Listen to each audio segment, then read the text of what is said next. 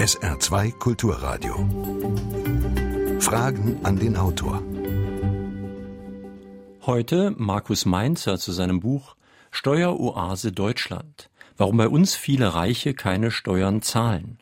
Mein Name ist Jürgen Albers. Schönen guten Tag.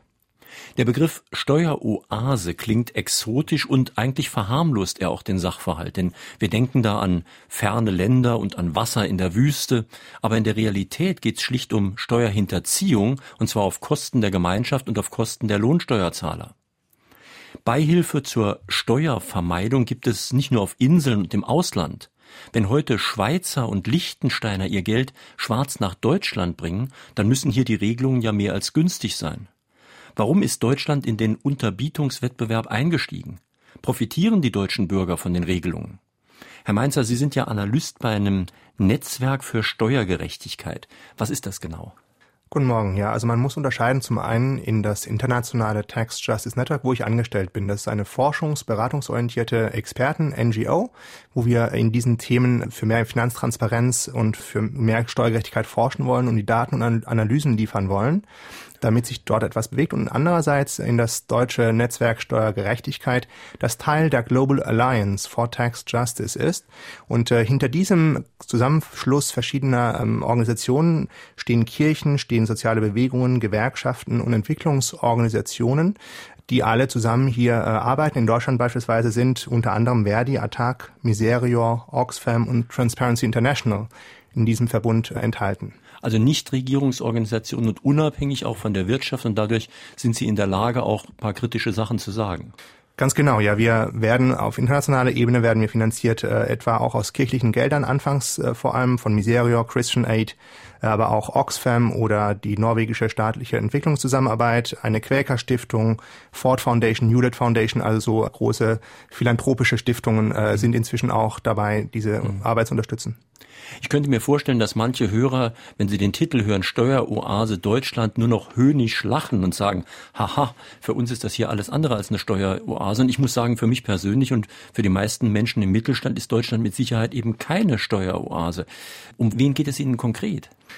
Das ist eines der häufigsten Missverständnisse bei diesem Thema, nämlich dass wir glauben, dass in Steueroasen die Steuern für die Menschen, die dort leben und die Firmen, die dort tatsächlich arbeiten, niedrig seien. Das äh, Entscheidende bei einer Steueroase ist jedoch aber immer, dass sie Gesetze anbieten für Steuerausländer und für Firmen von anderswo, um dort deren Gesetze zu unterwandern und zu untergraben. Also die Steuergesetze anderer Länder werden unterwandert in dem, was Deutschland anbietet und umgekehrt, was in der Schweiz stattfindet. Auch diese bieten Sonderregelungen für Deutsche oder für Menschen aus aller Herren Länder an die dort dann wenig Steuern oder auch andere Regeln unterwandern können, wie Geldwäschebekämpfungsgesetze, Drogenhandel, Geldwäsche möglich wird und so weiter.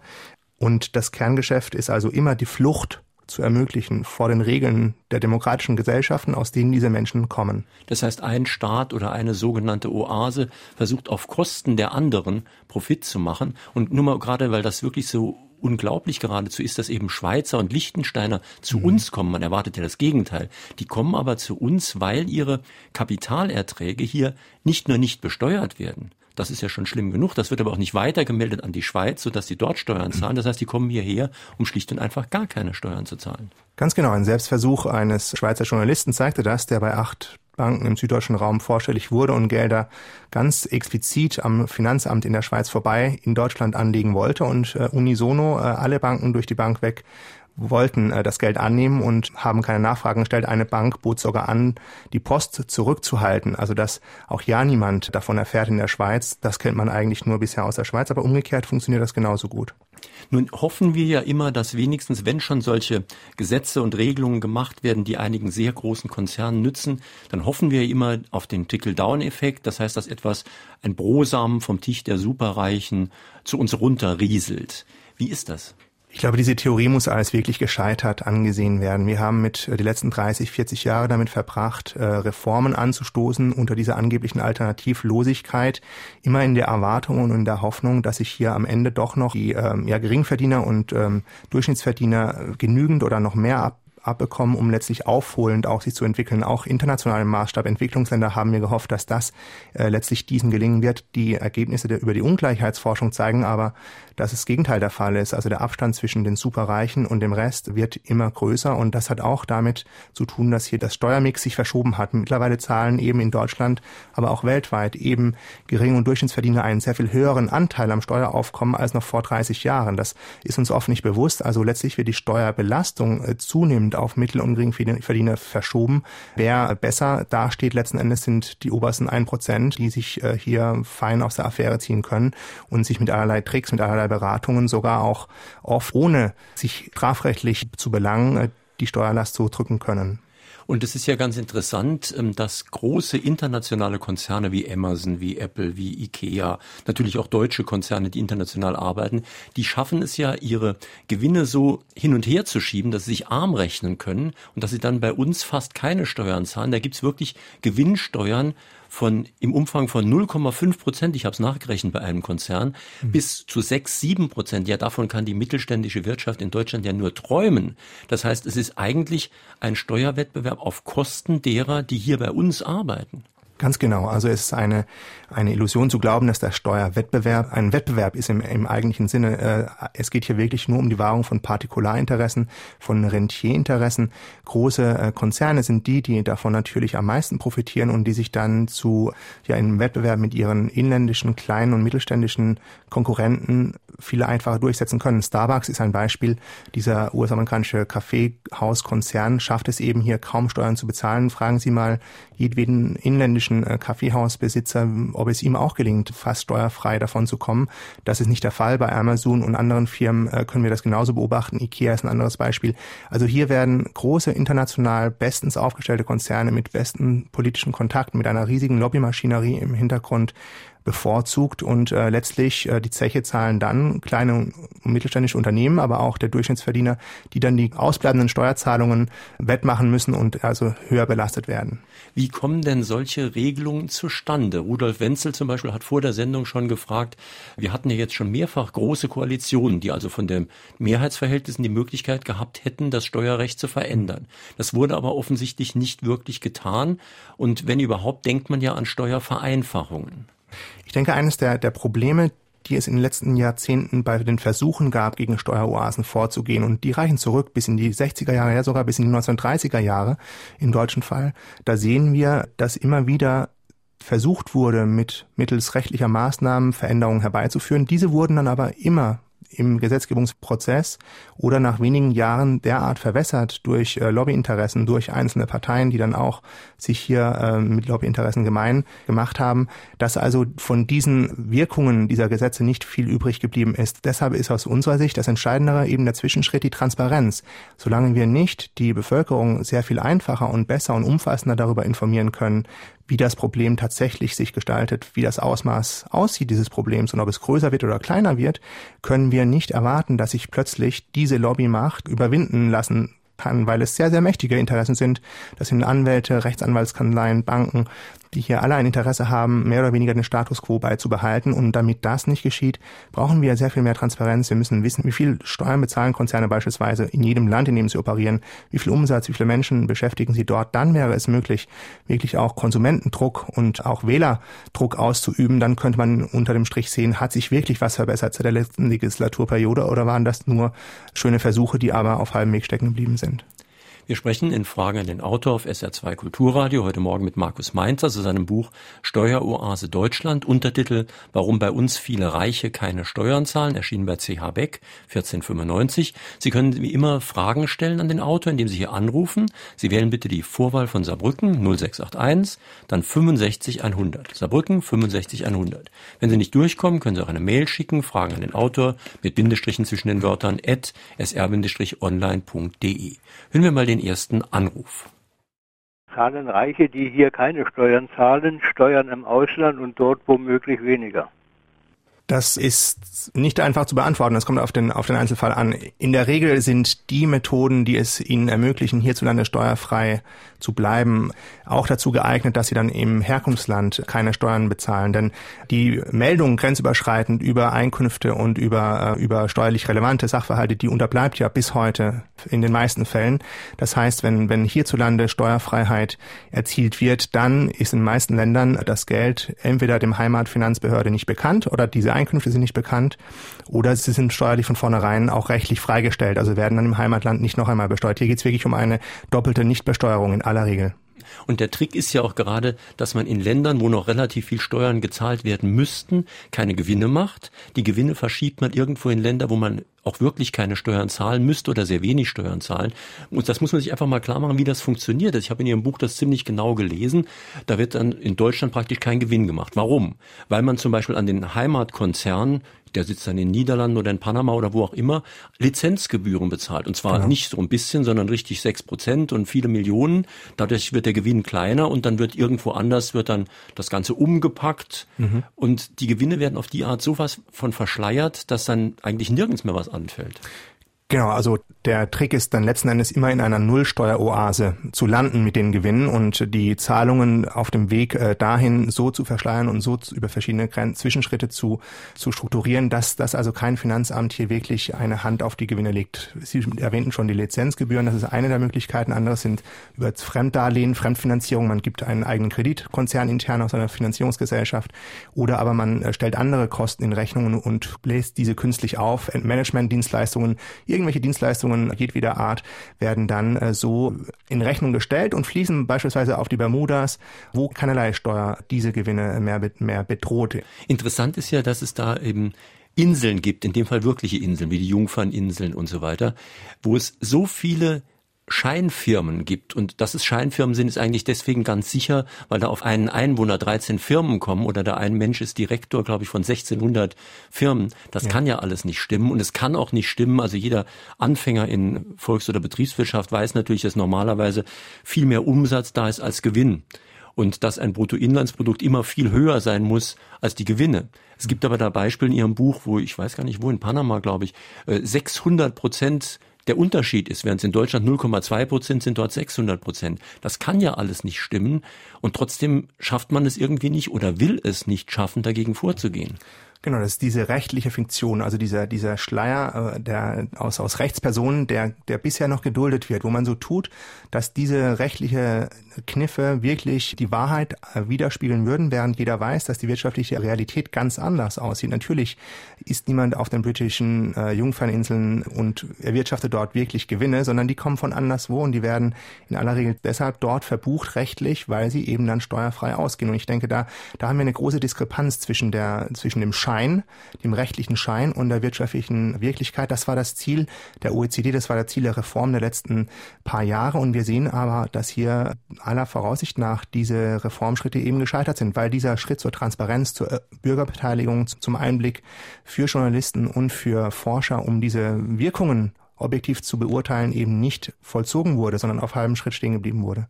Und dass das alles möglich ist, liegt ja einerseits an der Gesetzgebung natürlich, aber auch dann an der Durchsetzung der Gesetze. Und damit sind wir wieder bei den Steuerbeamten, den Steuerfahndern und so weiter. Im Zuge der Sparpolitik wird ja ausgerechnet dort dann auch abgebaut, übrigens auch in Griechenland, wo man dann immer das Gegenteil fordert. Und die sind dann gar nicht mehr in der Lage, was zu machen. Zum Beispiel Jürgen Boos, St. Ingbert sagt auch schon, die Wirtschaft wächst, die Finanzämter schrumpfen. Das ist eigentlich ja ganz klar, was dann passiert. Ganz genau. Wir erleben in Deutschland einen massiven Stellenabbau in den Finanzämtern in den letzten zehn Jahren mindestens. Ähm, das inzwischen so weit ist, dass viele äh, auch ja Steuergewerkschaft und andere sagen, dass es unhaltbare Zustände sind. Vor allem in den südlichen Bundesländern muss man hier differenzieren. Das äh, habe ich in dem Buch äh, unterschieden, ähm, Daten erhoben dafür, dass man wirklich sehen kann, dass in Bayern und Baden-Württemberg die Stellenausstattung in den Finanzämtern teils nur halb so gut ist wie in den besser aufgestellten Bundesländern und ganz besonders bei den Prüfungsdiensten, also bei der Steuerfahndung und bei den Betriebsprüfern, von denen jeder einzelne mehr als eine Million an Mehreinnahmen generiert, abzüglich seiner eigenen Lohnkosten, da ist es offensichtlich, dass das ein, eine, ein dramatisches Problem darstellt und hier Standortpolitik durch die Hintertür betrieben wird. Also man lockt im Grunde hier oder man scheint zu kalkulieren, dass Unternehmen sich deshalb lieber ansiedeln oder eher kommen, weil man weiß, dass man hier letztlich nicht wirklich gründlich prüfen kann, das Personal gar nicht dazu hat, die Prüfungstourni entsprechend schlecht sind. Also man werden nur sehr selten geprüft, besonders kleinste, kleine und mittelständische Unternehmen, die aber dennoch einen großen Umsatzanteil auch ausmachen. Und bei großen Konzernen läuft das anders. Da ist eine Verpflichtung da, dass sie im Anschluss geprüft werden müssen. Da kann man mit dem, mit der Frequenz nicht, nicht drehen. Da läuft es anders. Da wird es eben eher über äh, nachlässige Prüfungen oder über Sonderabsprachen im Einzelfall dann gelöst und hier äh, Geschenke verteilt. Also die politische Einflussnahme der Regierungen, der Landesregierungen auf die Steuerverwaltung, die äh, macht mir große Sorge. Gerade in Baden-Württemberg und Bayern ist das offenbar ein ausgeprägtes Phänomen. Naja, und in Hessen hatten wir den berühmten Steuerskandal mit Roland Koch, wo dann sogar Steuerfahnder nicht nur strafversetzt wurden, einige wurden praktisch in die Psychiatrie geschickt. Das erinnert schon fast an stalinistische Methoden, was da passiert ist. Und da wird ja dann praktisch gegen die Falschen vorgegangen. Ganz genau. Das geschieht immer wieder, dass also mutige Betriebsprüfer und Steuerfahnder, die hier äh, einem Fehlverhalten auf der Spur sind und sich nicht gleich einschüchtern lassen, dann mit äh, großem Geschütz zu Fall gebracht werden müssen und auf, wenn es gut läuft, aufs behördeninterne Abstellgleis abgestellt werden oder aber, wie im Fall der hessischen Steuerfahnder, dass sogar äh, mit gefälschten psychiatrischen Gutachten hier massiv in die Persönlichkeitsrechte und in die Lebensumstände äh, eingegriffen wird und großer Schaden angerichtet wird und in Kauf genommen wird, dass hier Menschenrechte wirklich mit Füßen getreten werden.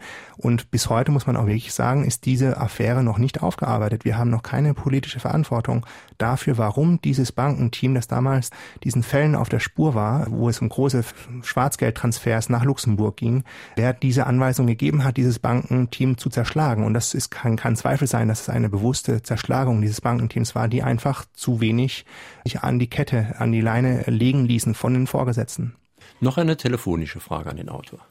Wie ist es möglich, dass solche Steuervermeidungsstrategien erfolgreich sein konnten über Jahrzehnte, wo doch auch die Sozialdemokraten Anteil an der Regierung hatten, nicht unwesentlich. Kohl war zwar sehr lange, aber es gab auch Brandt, es gab Schmidt, es gab äh, Schröder, den Finanzminister Eichel. Wieso hat eine Partei wie die SPD nie erfolgreich dagegen etwas machen können? Ist die Reichenlobby so mächtig? Das ist eine gute Frage. Also ich, ich kann sie auch nicht abschließend beantworten. Was ich jedoch beobachte, ist, dass es äh, eben leider keineswegs der Fall ist, dass es hier Parteien äh, landschaftsmäßig eine ganz klare Schwarz-Weiß-Position gibt, dass jene Partei hier bessere oder einen anderen ähm, Umgang gehabt hätte mit diesen Problemen als äh, konservative Parteien. Das ist in der Tendenz schon, schon im Ansatz zu beobachten, aber ich denke, dass diese Steuersenkungsideologie oder der Mythos davon, äh, dass es eben einen Steuerwettbewerb gäbe, der etwas Gutes sei und der, der äh, für alle sinnvoll sei, dass dieser Mythos sehr wirkmächtig ist, bis heute noch ist, auch in allen Parteien noch fast äh, sehr wirkmächtig ist. Wir sehen das auch jetzt gerade mit der Erbschaftssteuer in der jüngsten Debatte, wo man es wirklich schafft, durchzudringen mit diesem absurden Argument, dass hier familiengeführte Unternehmen geschützt werden müssten. Also man denkt dann sofort an äh, den Tante-Emma-Laden oder an kleine unscheinbare Unternehmungen äh, von, aus der Verwandtschaft. Aber was wir mit familiengeführten Unternehmen eben meinen in der Erbschaftssteuer und in Bayern und Baden-Württemberg sind Milliarden Unternehmen, milliardenschwere Unternehmen, die Erbschaftssteuererhöhungen äh, aus der Portokasse bezahlen könnten oder gestundet bekämen. Aber dennoch ist dieses Argument äh, so schlecht bisher nur an der Öffentlichkeit verbreitet worden, dass es auch die SPD nicht bisher gelungen, aus meiner Sicht hier diesen Mythos zu entlarven und zu sagen, Moment, Moment, wir reden hier wirklich von einer, von einer Privilegierung der Superreichen und nicht von einem Steuersenkungszwang. Denn natürlich werden diese Investoren nicht in Scharen fliehen. Das ist empirisch nicht nachgewiesen. Bill Gates, verschiedene Investoren sagen es immer wieder ganz öffentlich und laut, dass es eine, dass es ein Humbug, ein, ein unaufrichtiges Argument sei, wenn man behaupte, dass diese Investoren in den Streik treten, wenn man sie nur äh, ordentlich besteuern würde. Das, das haben sich Politiker ein Stück weit selbst eingeredet und in Deutschland glauben bisher durch die Parteienlandschaft hinweg fast ausnahmslos ausnahmslos sehr viele noch daran. Nun muss man ja auch die Sache vielleicht sogar noch ein bisschen schärfer sagen, als Sie es gesagt haben. In Ihrem Buch lese ich Seite 137, dass Rot-Grün ja einige der schlimmsten Sachen selbst gemacht hat, nicht etwa nicht verhindert hat, sondern selbst gemacht hat. Also Gewinne aus dem Verkauf von Unternehmensbeteiligungen wurden von der Steuer befreit. Sie schreiben in Ihrem Buch ungläubiges Händereiben in Übersee, die sich wahnsinnig gefreut haben darüber. Dann kann man noch Verlustvortrag machen, was immer das genau heißen mag. Mhm. Zumindest heißt es, dass man dann auch noch Verluste in die Zukunft mhm. verschieben kann. Also da wurden ja schon schlimme Sachen auch gemacht. Natürlich mit dem Hintergedanken, man hoffte, dass man dadurch eben die Wirtschaft fördert. Ja es ist immer das Kalkül, es ist immer die Entschuldigung dafür. Ja, man möchte vorauseilend dem internationalen Kapital entgegenkommen, damit nicht noch Schlimmeres geschieht, damit es nicht noch mehr äh, die Steuersenkung vorantreibe. Aber wie gesagt, die Zahlen zeigen eben, dass dieses Vorhaben gescheitert ist, dass dieses ein Irrglaube war, zu denken, man könnte durch durch diese vorauseilenden Steuergeschenke eben äh, verhindern, dass sich unterm Strich die Steuerleistungen der Konzerne verringern und man hat im Gegenteil also hier Steuergeschenke wirklich ohne Not und tut es noch immer Unternehmen hinterher geworfen. Deutschland war kurzzeitig jetzt in den letzten Jahren auch nochmal dabei, das mit den Patentboxen sogar noch weiterzutreiben. Also selbst da wieder zu beobachten, die Tendenz, wenn wir ein Problem in, nicht in den Griff bekommen können, es gibt Patentboxen, also wo Patentlizenzgebührzahlungen besonders niedrig besteuert werden, auf EU-Ebene, auf OECD-Ebene, wenn wir dem politisch jetzt irgendwie nicht Herr werden können oder wollen, äh, dann schließen wir uns dem Ganzen an und machen selbst so etwas. Wir behaupten dann, das machen wir missbrauchssicher. Aber wie gesagt, das ist, die Erfahrung lehrt es, eine, eine Milchmädchenrechnung, das geht nicht, das funktioniert nicht am Ende, ist dann doch der, der einfache Steuerzahler der Dumme, weil es eben dann doch ein neues Schlupfloch gibt, das vor allem Großkonzerne nutzen können. Klaus Rode hat eine kritische Mail geschickt, die auch so ein bisschen die Einleitung Ihres Buches übrigens in Frage stellt. Er schreibt, die größte Scheinfirma ist der Staat. Was macht der Staat denn mit den eingenommenen Steuern? Und man soll nicht das Steuersystem uns als Gemeinschaft verkaufen. Mhm. Und genau darum geht es ja in der Einleitung Ihres Buches eigentlich, dass das Steuersystem eigentlich sogar was mit christlich-jüdischer Tradition zu tun hat. Mhm. Ich denke, dass das ist eine ganz entscheidende Funktion von Steuern, nämlich diese Rechenschafts- und Teilhabevermittlung auch an einer Gesellschaft. Denn sehen Sie, wenn wir in einem Wald als Einsiedler leben würden, wo wir keinerlei steuerlich finanzierte Leistungen in Anspruch nehmen würden, dann ließe sich vielleicht noch argumentieren oder behaupten, dass man hier ohne Steuern zu zahlen auskommen könnte, weil man ja letztlich auch nichts in Anspruch genommen hat. Aber ab dem Moment, wo sie aufgestanden sind, die Wasserleitung angemacht haben, um sich die Zähne zu putzen oder auf einem Bürgersteig zur, zur Arbeit gelaufen sind, haben sie ja bereits steuerfinanzierte Leistungen in Anspruch genommen. Und ab diesem Moment stellt sich aus meiner Sicht die Verpflichtung damit auch gleichzeitig natürlicherweise da, zu sagen, also muss ich mich auch steuerlich an dem Gemeinwohl, an diesen, an diesen Leistungen beteiligen, die ich ja in Anspruch nehme. Zu sagen, ich bin hier nicht dabei, ich gehöre nicht dazu, ist aus meiner Sicht nicht ganz lauter. Die Frage ist dann, ob ich mich in den demokratischen äh, Willensbildungsdiskurs einlasse, darüber zu entscheiden, was wollen wir Steuern finanzieren, was wollen wir nicht. Und das ist die politische Tätigkeit, die politische Arbeit. Sie unterscheiden in Ihrem Buch, und das ist ein Zitat, praktisch verschiedene Stufen oder Ebenen der Wohltätigkeit. Eine Ebene ist natürlich die, Gutes tun und darüber reden. Man ist wohltätig, man bestimmt aber dann auch selbst, wofür man wohltätig ist. Und in dem Buch ist es jedenfalls so, dass eine höhere Stufe ist, wenn ich mein Geld einfach so dem Staat oder der Gemeinschaft gebe und die entscheiden, was damit gemacht wird. Wobei ich auch selbst sagen muss, ich bin auch nicht mit allem einverstanden, was mit meinen Steuergeldern dann gemacht wird. Aber mhm. das gehört zum Spiel. Aus meiner Sicht ist es ein Gebot der Nächstenliebe, denn schließlich kann ich ja meinen Nächsten nicht lieben, wenn ich ähm, mit allen Kniffen und an der Grenze der Legalität oder im Graubereich zur Illegalität gewillt bin, jeden Trick auszunutzen, um meine eigenen Steuerschäfchen ins Trockene zu bringen, weil die Zeche bezahlt ja dann jeder andere, mein Nächster bezahlt die Zeche. Also kann ich meinen Nächsten letztlich nicht lieben und wirklich mit aggressiven Mitteln meine eigene Steuerbelastung gering rechnen. Das funktioniert aus meiner Sicht nicht. Und tatsächlich ist es so, dass, dass dieses Geben, ohne zu wissen, wofür und vielleicht auch in Kauf zu nehmen, dass nicht alles immer unbedingt dem entspricht, was ich mir vorstelle an Steuerausgaben, dass das sehr aus der Mode gekommen ist und man eben sehr stark mittlerweile meint, man müsste jeden äh, Cent und jeden Euro, den man äh, zu geben bereit ist, äh, sofort auch äh, hochglanzbroschürenmäßig bewerben zu können und in weiteren Umsatz als Firma ummünzen zu können. Das halte ich nicht für ethisch hochwertig. Ein Diplomkaufmann war Geschäftsführer von 157 Geschäftsführungs GmbHs. Da habe ich aufgehört zu zählen danach. Warum kann so etwas etwas bringen? Äh, verliert der Kaufmann, also dieser Diplomkaufmann oder das Finanzamt nicht irgendwann den Überblick? Das ist ja vielleicht der Sinn der Übung. Genau, ich, also das hört sich für mich sehr danach an, als wäre das eben eine solche Scheinfirmenkonstellation, wo ich im Grunde also Schattendirektoren oder Strohmänner eingesetzt werden, um eine gewisse, eine gewisse andere Ziel zu erreichen, dass man hier aus den einzelnen GmbHs äh, nun gar nicht erkennen kann. Das hört sich für mich eher nach einer Geldwäsche oder nach einer äh, Steuervermeidungskonstruktion an. Die werden natürlich vom Stapel auch von Steuerberatungskanzleien ausgedacht und erdacht. Das hat, glaube ich, nichts mit kaufmännischer oder marktwirtschaftlicher Effizienz zu tun. Das ist schlichtweg Missbrauch. Aber ein Grund, warum man gegen Geldwäsche und Schwarzgeld und so weiter vorgehen muss, ist ja auch, weil sonst die deutschen Banken, die dieses Geld nehmen würden, unterstützen den Drogen- und den Waffenhandel, sie unterstützen Diktatoren, sie unterstützen irgendwelche Oligarchen in Russland oder der Ukraine mhm. und das alles natürlich auf Kosten anderer Länder und ein Grund, warum die USA manchmal in Steuerdingen ziemlich hart durchgreifen, ist ja ganz einfach der, dass sie wissen, wenn sie nicht durchgreifen, wird der Terrorismus genau so finanziert. Es stimmt, dass, dass es in Deutschland ein Krisenproblem mit, gibt mit Fluchtgeld und Kapital aus dem Ausland. Wir haben in Deutschland über drei Billionen Euro von Steuerausländern geparkt, die hier steuerfrei sind, also zinstragende Anlagen aus dem Ausland.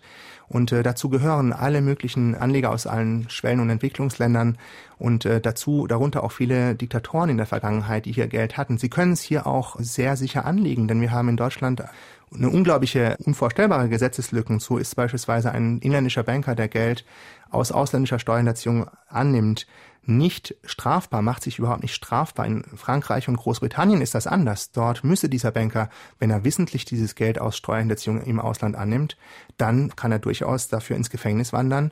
Und äh, das Gleiche gilt für Korruptionsdelikte im Ausland, also Vorteilsannahme oder Untreue. Die Devise scheint zu lauten, sobald das, solange das Geld bei uns in der Bank landet, ist uns egal, woher es kommt. Und wenn Sie im Ausland damit Korruption betreiben, dann ist uns das Schnurz. Hauptsache, wir machen den Reibach. Und das halte ich für eine ethisch sehr, sehr äh, schwierige Position und hier hat Deutschland noch großen Nachholbedarf und ähm, müsste sein, sein eigenes Haus in Ordnung bringen. Ja, nicht nur aus ethischen Gründen, sondern auch, weil zum Beispiel die organisierte Kriminalität dadurch natürlich gefördert wird und der können wir dann auch leiden. Man hat eine sehr, im Vergleich, internationalen Vergleich, eine sehr große Tendenz in Deutschland, das Steuergeheimnis und alles, was mit Geld zu tun hat, ja nicht übermäßig Behörden Zugang zu gewähren. Das ist aus meiner Sicht paradox, denn wir haben äh, mit Facebook, wir haben im persönlichen Bereich eine solche Transparenz und eine solche freiwillige Entblößung in vielerlei Hinsicht. Nur beim Geld soll das noch nicht einmal für die Steuerbehörden möglich werden. In vielen anderen skandinavischen Ländern, auch anderswo, ist das völlig normal, dass Finanzbehörden äh, Zugang haben zu Konten, Daten für, äh, für solche Zwecke, auch zur Abschreckung natürlich von äh, auch, auch mafiösen und organisierten Verbrechensstraftaten, die sich dann natürlich äh, wohlfühlen, wenn sie wissen, dass die Schwellen und die Hürden dafür Daten zu hinterlegen und zu überprüfen, ob diese Daten ordentlich bei Banken hinterlegt wurden, äh, sehr, sehr schlecht sind. Peter Dörr aus Hasborn hat einen praktischen Vorschlag. Er schreibt, Steuerprüfer sind Landesbeamte. Warum macht man diese Prüfer nicht zu Bundesbeamten, die der jeweiligen Landesregierung nicht unterstehen? Das ist auch ein Vorschlag, den ich befürworte. Es wäre wirklich eines der zentralen Reformmaßnahmen in Deutschland, ganz entscheidend dafür, um Steuergerechtigkeit herzustellen, dass wir eine Bundessteuerverwaltung aufbauen, zumindest aber die Prüfungsdienste also als Bundesbetriebsprüfung ausschließlich veranstalten. Denn hier sehen wir massive, massive Unwuchten und der Bundesrechnungshof moniert in den wenigen Fällen, in denen eben die Bundesbetriebsprüfung Einblick hat in das, was die Länder bei der Länderbetriebsprüfung machen, dass sich da ein, ein unvorstellbar großes schwarzes Loch an Einnahmeverlusten auftut, wo einfach erkennbar wird, dass dieser Anreiz, dass eben die Länder bisher die Steuerprüfungen bezahlen müssen, aber einen, einen guten Teil der zusätzlichen Einnahmen abgeben müssen an den Landesfinanzausgleich und an den Bund, dass dieser Fehlanreiz desaströs ist und, und hier nachgebessert werden muss. Wir sehen aber, dass auch kein Land bisher öffentlich sich dazu bereit erklärt. Also man, die Landesfürsten verhalten sich hier tatsächlich wie mittelalterliche Burgherren, die nicht möchten, dass man ihnen ja einen äh, Schritt zu nahe kommt und in ihre Burg Einblick nimmt und, und etwas Macht von ihnen abnehmen könnte. Hier wird wirklich der bisher der, hier wird auch, auch deutlich, dass hier die, die politische Landschaftspflege und ähm, auch politische Eingriffe in die Steuerverwaltung offenbar so viel äh, wert noch immer sind für Landesfürsten, dass man hier nicht bereit ist, für eine sinnvolle äh, Reform einzutreten. SR2 Kulturradio, Fragen an den Autor Markus Mainzer. Es ist ja wohl doch so, dass in Deutschland die besonders Reichen auch ihre Lobby im Bundestag haben. Abgesehen davon ist natürlich auch die Rüstungsindustrie immer mal wieder im Bundestag. Wird aber nun auch mal ein Reicher erwischt, dann kann es doch sein, dass er wiederum Vorteile hat. Nehmen wir mal Uli Hoeneß. Man soll einem nicht erzählen, dass er nicht doch gewisse Vorteile hatte, auch wenn behauptet wurde, er würde sie nicht haben. Immer nach Hause gehen abends, dann nur im Gefängnis schlafen und so weiter und so weiter. Darüber sollte man auch mal nachdenken, oder nicht? Ja, die Steuerjustiz in Deutschland ist wirklich ein Buch mit sieben Siegeln in vielerlei Hinsicht. Es werden nur sehr, sehr wenig Steuerurteile äh, veröffentlicht. Und auch wenn man äh, sich danach ausstreckt, Steuerstrafurteile zu erhalten, selbst im Falle von Uli Hoeneß, ist das extrem schwierig. Hier scheinen wirklich deutsche Gerichte das Steuergeheimnis systematisch, vor allem auch in südlichen Bundesländern, derart auszulegen und ich würde sagen zu missbrauchen, dass sie auf eine Veröffentlichung selbst der Urteile, die im Namen des deutschen Volkes ergehen, darauf verzichten und das ablehnen. Das ist wirklich für mich mit dem Rechtsstaat äh, nicht zu vereinbaren. Und wir sehen das noch, noch stärker, beispielsweise auch in normalen Steuerverfahren. Also wenn ein Unternehmen äh, gegen einen Bescheid des Finanzamtes klagt und vor das Finanzgericht zieht, dann gibt es hier sogar das Recht in der jetzigen äh, Gerichtsverfassung, dass des Unternehmens den Gerichtssaal räumen zu lassen, also dass ein Geheimverfahren stattfindet, auf Antrag der privaten Prozesspartei, das muss man sich einmal vorstellen, und der Richter muss diesem Antrag stattgeben. Also man kann schlichtweg, wenn ich als Unternehmen hier eine steuerliche Position vertrete, die äh, vielleicht schamlos und völlig äh, überzogen ist, aber die vielleicht aufgrund irgendwelcher winkeladvokatischen Züge doch noch vor Gericht Bestand haben könnte, dann kann man als Normalbürger und als Journalist heutzutage in Deutschland überhaupt nicht über diesen äh, Vorgang Erkenntnis erfahren, das ist aus meiner Sicht auch rechtsstaatlich nicht hinnehmbar. Ich meine, Sie schreiben in Ihrem Buch, dass der Bundesgerichtshof da vorbildlich ist. Die veröffentlichen im Internet kostenfrei alle Urteilsbegründungen. Und daran wird einem eigentlich auch klar, dass genau das eigentlich von unserer Verfassung ja gefordert ist. Denn ein Rechtsstaat in unserem Sinne kann ja nur heißen, dass ähm, Prozesse öffentlich sind. Das heißt, man kann gucken, ob da gemauschelt wird oder nicht. Und natürlich muss ein Gericht auch sein Urteil nicht nur fällen, sondern auch die Begründung veröffentlichen. Denn nur dann kann ich ja dann daraus auch etwas lernen. Also A, lernen, was gibt's da auf dieser Welt alles an Methoden, wo ich vielleicht gegen vorgehen könnte. Und andererseits, dass ich auch sehe, wie die Rechtsprechung sich entwickelt. Wir haben auch sogar auf Ebene der Finanzminister der Länder, aber auch auf Bundesebene und sogar im Bundestag äh, eine Scheu, hier Querschnittsstudien etwa über den Ausgang der Daten-CDs anzustrengen, eben weil man sagt, ja, das Steuergeheimnis, das steht ihm im Wege. Und da frage ich mich schon, also das scheint ein Totschlagargument zu sein bisher, an das sich keine politische Kraft wirklich rangewagt hat, wirklich Licht äh, hier hineinzubringen. Denn wir haben, was auch die Steuerdaten-CDs angeht, nicht wirklich ein robustes und verlässliches Bild, wie der Ausgang war. Wir hören immer schöne Sonntagsreden, hohe Zahlen, was an Geld reingekommen sei, aber das ins Verhältnis gesetzt oder das mal wirklich aufgeschlüsselt, was ist die Berechnungsgrundlage dafür, wie viele Fälle gab es denn, wie viele äh, Namen wurden wie ermittelt und welchen Ausgang gab es für diese Verfahren, das ist völlige Fehlanzeige, auch im Unterschied zu vielen anderen Ländern. Und da, wo wir weniger Einblicke haben, beispielsweise im Falle von LGT-Verfahren, äh, der LGT-Bankenverfahren Liechtensteiner, eine ah. Liechtensteiner Bank, bei der Zumwinkel als bekanntester Vertreter 2008 der Prozess gemacht wurde, oder bei den äh, Verfahren jetzt bei HSBC, der britischen Deutschen Bank, die jetzt bei Swiss Leaks Anfang des Jahres in die Schlagzeilen geraten waren. Da sehen wir, dass in dem Bundesland, das wenigstens hier Statistiken äh, zur Verfügung stellt, nämlich Nordrhein-Westfalen, es zu keiner einzigen Verurteilung gekommen ist. Im Falle von den HSBC-Daten noch nicht einmal zu einer einzigen öffentlichen Anklageerhebung. Und das macht mich schon sehr misstrauisch, was die, was die deutsche Staatsanwaltschaft und die Strafverfolgungsintention auch dieser Straftaten vermögender angeht, äh, dass hier mit zwei unterschiedlichen Maßen hantiert wird. Ich hätte eine Frage zur Einkommensbemessungs- oder Beitragsbemessungsgrenze. Wie findet das der Herr Menzer, dass man hier bei etwa 6.000 Euro Schluss macht und alles, was da drüber liegt, nicht mehr zu irgendwelchen Abgaben und Steuern herangezogen wird? Ich finde, hier könnte man wesentlich flexibler sein, um was in die Kasse zu bekommen. Ja, das ist jetzt nicht ein Spezialgebiet von mir, aber ich würde dem zustimmen. Aus meiner Sicht äh, ist die Beitragsvermessungsgrenze, müsste sie fallen und müsste ganz normal eine mindestens lineare, wenn nicht progressive Heranziehung der Einkünfte auch zur Finanzierung des Sozialstaates äh, möglich werden. Aber diese ganzen Tricksereien zu Kosten des Staates und der Gemeinschaft und der ehrlichen Steuerzahler, die wird ja unter anderem gemacht durch die, wie Sie schreiben, fabelhafte Welt der Verrechnungspreise. Das heißt, innerhalb eines Konzerns verkauft man sich Sachen, Abteilung A verkauft Abteilung B, Abteilung B und so weiter. Und da können natürlich die ulkigsten Preise festgelegt werden, wobei natürlich Gerichte versuchen nachzuweisen, dass der Preis jetzt wirklich Fiktion war. Aber es gibt ja auch Preise für immaterielle Güter, für Patente, für Urheberrechte, für den Markennamen und so weiter. Und da ist es ja ein bisschen Geschmackssache, ob ich jetzt 10.000 äh, oder 30.000 Euro in Rechnung stelle. Ganz genau. Letztlich ist es hier eine große Beliebigkeit, die sich im Herzen der internationalen Besteuerungsregeln befindet.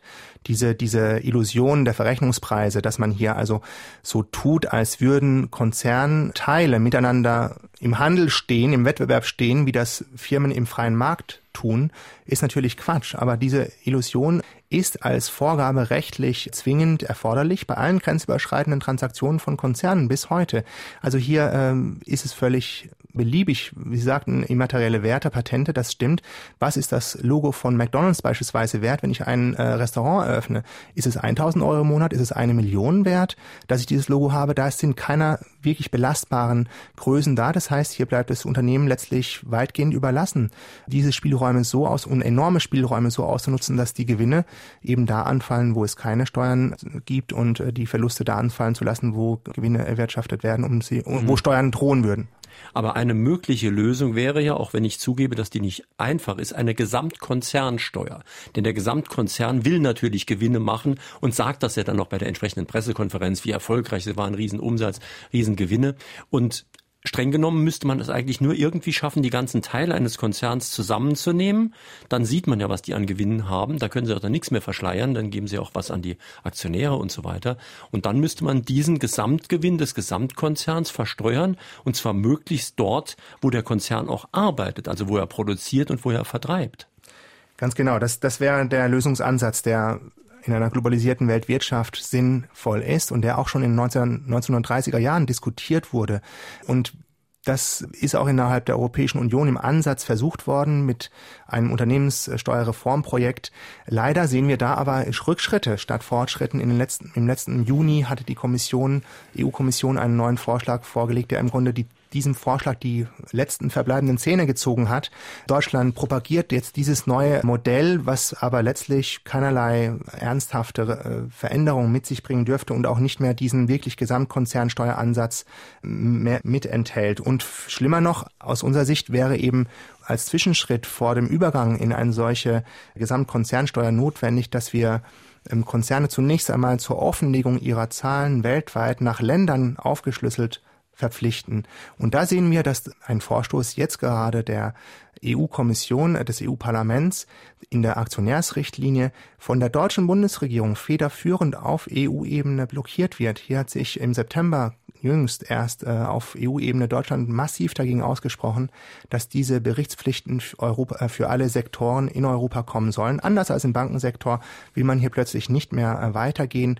Und das es verwundert mich auch, dass die SPD auch zu so einer solchen Position sich hinreißen lässt. Sie hat auch in der Vergangenheit sich eigentlich immer wieder auch für öffentliche Berichtspflichten in verschiedener Art äh, ausgesprochen. Ich hoffe, dass sie sich daran wieder erinnert. Unter ausländischen Firmen hat es sich längst herumgesprochen, dass der Rechtsstatus einer Körperschaft des öffentlichen Rechts steuerlich in Deutschland sehr lukrativ ist. Deshalb möchte ich von Ihnen wissen, warum sich diese Firmen unter dem Deckmantel beispielsweise einer religiösen Vereinigung so leicht in Deutschland diesen Status verschaffen können. Da muss ich ehrlich sagen, ich kenne diese Fälle nicht. Das würde mich sehr interessieren. Und wenn Sie ähm, dazu Informationen haben, würde ich mich freuen, wenn Sie mit mir Kontakt aufnehmen. Meine Kontaktdaten finden Sie im Internet recht leicht. Jetzt mal eine Frage zu den Banken, die ja überhaupt viel im Gespräch sind. Sie haben ja geschildert, dass da Steuerbetrüger auch selbst aus der Schweiz hierher kommen und nach Baden-Baden fliegen jede Woche mehrere russische Oligarchen mit dem Privatjet ein, die kaufen die Immobilienmärkte leer und so weiter und bringen aber Geld hier in deutsche Banken. Nun haben wir ja auch eine Bankenaufsicht. Was hm. macht die denn? Die Bankenaufsicht macht nur das, was auch das Finanzministerium möchte, dass sie tut. Und ähm, Außerdem hat die BaFin selbst keinerlei Personal. Sie lässt einige Prüfungen von der Bundesbank durchführen, aber in aller Regel werden diese geldwäscherechtlichen Prüfungen nicht sogar ausschließlich von den Wirtschaftsprüfungsgesellschaften durchgeführt. Also jene Gesellschaften, die Unternehmen auch steuerlich beraten, zu diesen komplizierten Steuersparkonstrukten raten, die sie die Unternehmen bei der Umsetzung von geldwäscherechtlichen Fragen beraten, Diese Unternehmen werden also von der BaFin beauftragt zu prüfen, ob sie die Vorgaben des deutschen Gesetzes ordentlich umgesetzt haben. Das ist eine sehr, sehr. Kann man da sagen, dass da der Bock vielleicht zum Gärtner gemacht ja, wird? Ja, ganz, ganz bestimmt. Also aus meiner Sicht ist das ein, ein Interessenkonflikt sondersgleichen und wir haben immerhin die Einschränkung, dass also ein Unternehmen, ein Wirtschaftsprüfungsunternehmen, das jetzt konkret prüft, in einem der Firmen im Auftrag der BaFin nicht gleichzeitig dasselbe Unternehmen beraten kann. Aber wir wissen, wie verfluchtend die Wirtschaft ist. Wir wissen, dass, dass diese Prüfungsgesellschaften natürlich permanent um neue Aufträge buhlen und hier, wenn sie sich äh, erhoffen, einen neuen Auftraggeber, einen neuen Partner zu erreichen, natürlich äh, Anreize haben, hier Augen, auch mal ein Auge zuzudrücken. Margarete Frank aus Oberhausen schreibt eine Mail. Werden unsere Politiker bestochen, erpresst oder sind sie zu bequem oder zu doof, dass sie gegen die Lobby der Reichen nichts tun? Ich bin auch nicht in der Lage, die Frage abschließend zu beantworten. Also mir scheint, dass diese Ideologie von dem äh, Steuerkrieg, dass wir miteinander im Wettbewerb stünden, Staaten gegen Staaten und dass wir hier Steuergeschenke und auch Regulierungsgeschenke machen müssten, dass die so stark ist, dass viele Menschen, auch wenn sie vielleicht wollten, sich da gerne auch einlullen lassen. Es ist unbequem, gegen diese mächtigen Interessen aufzustehen. Es braucht eine gute Portion Mut und es braucht eine gute Portion auch ja langen Atem und auch eine Bereitschaft, politisch unbequeme Dynamiken in Kauf zu nehmen. Äh, man wird natürlich als Wirtschaftsfeind Verein schnell verschrien. Man steht schnell da als der Buhmann, als der, der das schlecht macht, was, was geschieht. Aber das ist aus meiner Sicht eigentlich noch eine, eine große Brache in Deutschland, denn wir haben das ganz klar auf der Hand liegende Argument, dass äh, der Steuerkrieg eben kein Wettbewerb ist, sondern wettbewerbsfeindlich ist dass es eine Wettbewerbs-, eine marktwirtschaftsrettende Eingriff wäre, würde man beginnen, äh, hier Unternehmen wirklich ernsthaft auf eine Gleichbehandlung bei der Besteuerung zu drängen, also großen Konzernen nicht länger diese Geschenke und diese Sonderbehandlungen zuteil werden zu lassen. Detlef Leidinger fragt hier, und er schreibt bewusst dazu, Frage eines Laien, wäre es nicht einfacher, anstatt der Unternehmensgewinne den Unternehmensumsatz zu besteuern? Nun, das wird bestimmt schwierig, jedenfalls mit unserem Steuerrecht den Umsatz zu besteuern. Ich meine, Sie haben ja sehr, Sie haben ja Unternehmen, wo manchmal der Umsatz fast, fast der Gewinn darstellt. Wenn Sie eine Beratungstätigkeit haben, ja, da haben Sie jetzt nicht unbedingt hohe Kosten. Aber wenn Sie ein Produkt erzeugen, äh, landwirtschaftliche Erzeugnisse beispielsweise und diese verkaufen, da sind ja so viele Kosten dabei, die müssten Sie ja vom Umsatz abziehen können, wenn Sie nur auf den Umsatz schauen. Da würde man riskieren, sehr große, ja, Verzerrungen und Ungerechtigkeiten zu erzeugen. Aber der Umsatz müsste bei der Gesamtkonzernsteuer natürlich mit einbezogen werden. Also es kann nicht sein, dass beispielsweise Apple in Deutschland Milliarden Gewinne erzielt, aber dafür kaum oder keine Steuern bezahlt in Deutschland. Denn der, der Verkauf ist natürlich ein Teil, der Umsatz ist natürlich ein Teil der Wertschöpfung und äh, die Produktion ist der andere Teil und die, die Produktion wird besteuert. In Deutschland wird aber der Umsatz bis heute oft eben nicht besteuert. Bei Apple habe ich, glaube ich, in Erinnerung, war das nicht der Fall, wo eine Milliarde ungefähr Gewinne sind und 500 Millionen, 5 also Millionen. 5 Millionen ist noch schlimmer, also 0,5 Prozent Steuern. Genau. So einen Satz hätte ich auch mal gern. Das, das Schwierige hier ist, dass Deutschland die Regeln, die das Deutschland erlauben würden, dass Apple hier auch Steuern bezahlen müsste, sind für alle Staaten mehr oder weniger gleich. Die werden in, in internationalen Steuerabkommen festgeschrieben, diese Regeln. Es geht hier um eine sogenannte Betriebsstätte. Und weil Deutschland aber äh, möchte, dass die Betriebsstätte auf eine bestimmte Art und Weise eng definiert wird, können eben diese US-Gewinne bisher in Deutschland erzielt werden, ohne dass sie hier besteuert werden. Der Grund, warum Deutschland das tut, ist, weil man umgekehrt auch im Ausland deutschen Unternehmen eben ermöglichen möchte, dass sie auch dort keine Steuern bezahlen, in Entwicklungsländern in erster Linie. Also hier wollen aus dem Finanzministerium und die äh, deutsche Industrie erreichen, dass eben deutsche Investoren im Umkehrschluss ebenso steuerfrei ausgehen in Entwicklungsländern und dafür nimmt man bisher in Kauf in Deutschland, dass es zu massiven Marktverzerrungen kommt, dass viele US-Konzerne auf dem deutschen Markt in Europa keine Steuern bezahlen. Das halte ich für sehr, sehr kurz gedacht und sehr wenig aufgeklärtes Eigeninteresse, denn natürlich dürfte man unter dem Strich bei Null rauskommen.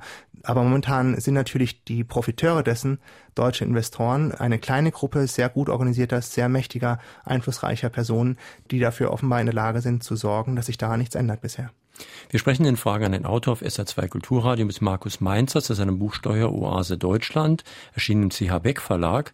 Und drei, die sich mit einer Frage an der Sendung beteiligt haben, bekommen das Buch demnächst vom Verlag zugeschickt. Heute sind das Martina Lauer aus Blieskastel, Werner Micheli aus Saarbrücken und Hanna Lang aus Blieskastel. Noch ein Anruf bitte. Ja, ich komme mir in der letzten Zeit fast schon etwas fremd im eigenen Land vor. Es gehen sehr viele Leute auf die Straße und protestieren gegen Asylanten. Und es gibt so viele Baustellen, und einen davon haben Sie beschrieben, wo es sich wirklich lohnen würde, auf die Straße zu gehen und zu protestieren und auch mehr zu machen. Wie kommt es, dass der Fokus immer auf anderen Themen ist als auf dem, was wirklich wichtig ist? Wir hatten ja schon mal auch eine Phase, in der das Thema sehr stark auf der Agenda stand. Und ich glaube, in anderen Ländern ist es momentan auch noch immer sehr hoch auf der Agenda, in Großbritannien beispielsweise. Es hat etwas damit zu tun, dass wir hier gerade eine florierende Wirtschaft haben, dass man also hier nicht unbedingt die Steuereinnahmen als Hauptpriorität erkennt oder verfolgt. Aber ich denke, das wird sich spätestens dann ändern, wenn die Wirtschafts der Wirtschaftsaufschwung äh, langsamer wird und äh, vielleicht auch ein Ende findet, dann wird man äh, beginnen, wieder ganz anders auch diesen Milliarden, die man momentan so bereitwillig zu verschenken bereit ist, hinter, hinterherzuschauen.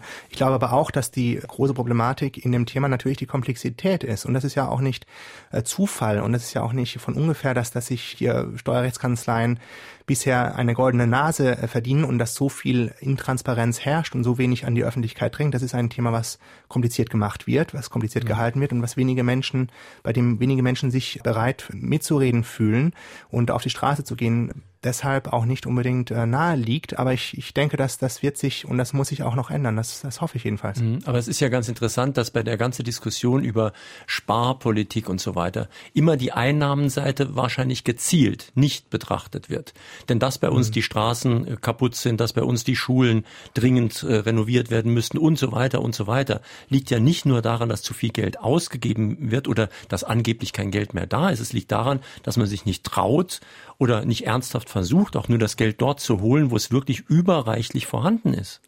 Genau, beziehungsweise die Versuche, die man eben startet, sind Scheinversuche oder sind Versuche, die eben nicht wagen, wirklich eine Öffentlichkeit herzustellen über das Ausmaß zunächst einmal.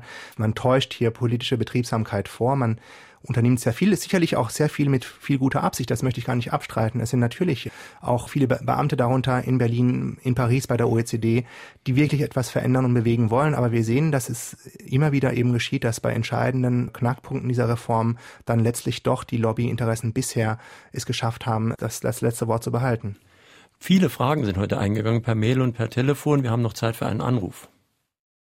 Wie kommen wir aus dieser Spirale der Verzweiflung und Ohnmacht gegenüber diesen Machenschaften der von uns gewählten, in Anführungszeichen, Gesetzgeber da heraus? Also ich spreche jetzt als Opfer dieser kalten Progression und auch dieser eiskalten Mario Draghi Geschichte mit den absolut niedrigen Zinsen. Wie kommen wir da heraus und auf eine Gesellschaft oder in ein System von Gerechtigkeit. Also ich kann jedem nur empfehlen, dass, dass man, dass man erwägt, in welche politischen Prozesse oder Organisationen man, man sich, sich beteiligen möchte, bei welchen man Mitglied werden kann oder unterstützen kann. Es gibt gewerkschaftliche Arbeit, es gibt soziale Bewegungen wie ATTAC, es gibt Transparency International, es gibt entwicklungspolitische Organisationen und natürlich politische Parteien. Es kann sich nur etwas verändern, wenn wirklich auch hier neu ein, eine Bereitschaft von der Bevölkerung ausgeht, durch Mitgliedschaften bei diesen Organisationen, aber auch anderweitig äh, wirklich diese Themen zu behandeln und nicht, äh, weil sie kompliziert und unbequem oder zu, zu dicke Bretter erscheinen, scheinen, von vornherein die Finger davon zu lassen. Hier, hier denke ich, da äh, haben auch aus meiner Sicht die, die Kirchen eine große Rolle noch zu spielen und ähm, das wird keine Sache, kein schneller Kampf sein, den man schnell gewinnen kann. Es ist eher eine langfristige Aufgabe und Arbeit. Ich vergleiche das gerne mit dem Kampf gegen den Sklavenhandel von Wilberforce im 18., 19. Jahrhundert, der lange Zeit sein ganzes Leben damit zugebracht hat, bis am Ende dann in Großbritannien der Sklavenhandel und dann schließlich auch die Sklaverei verboten wurde.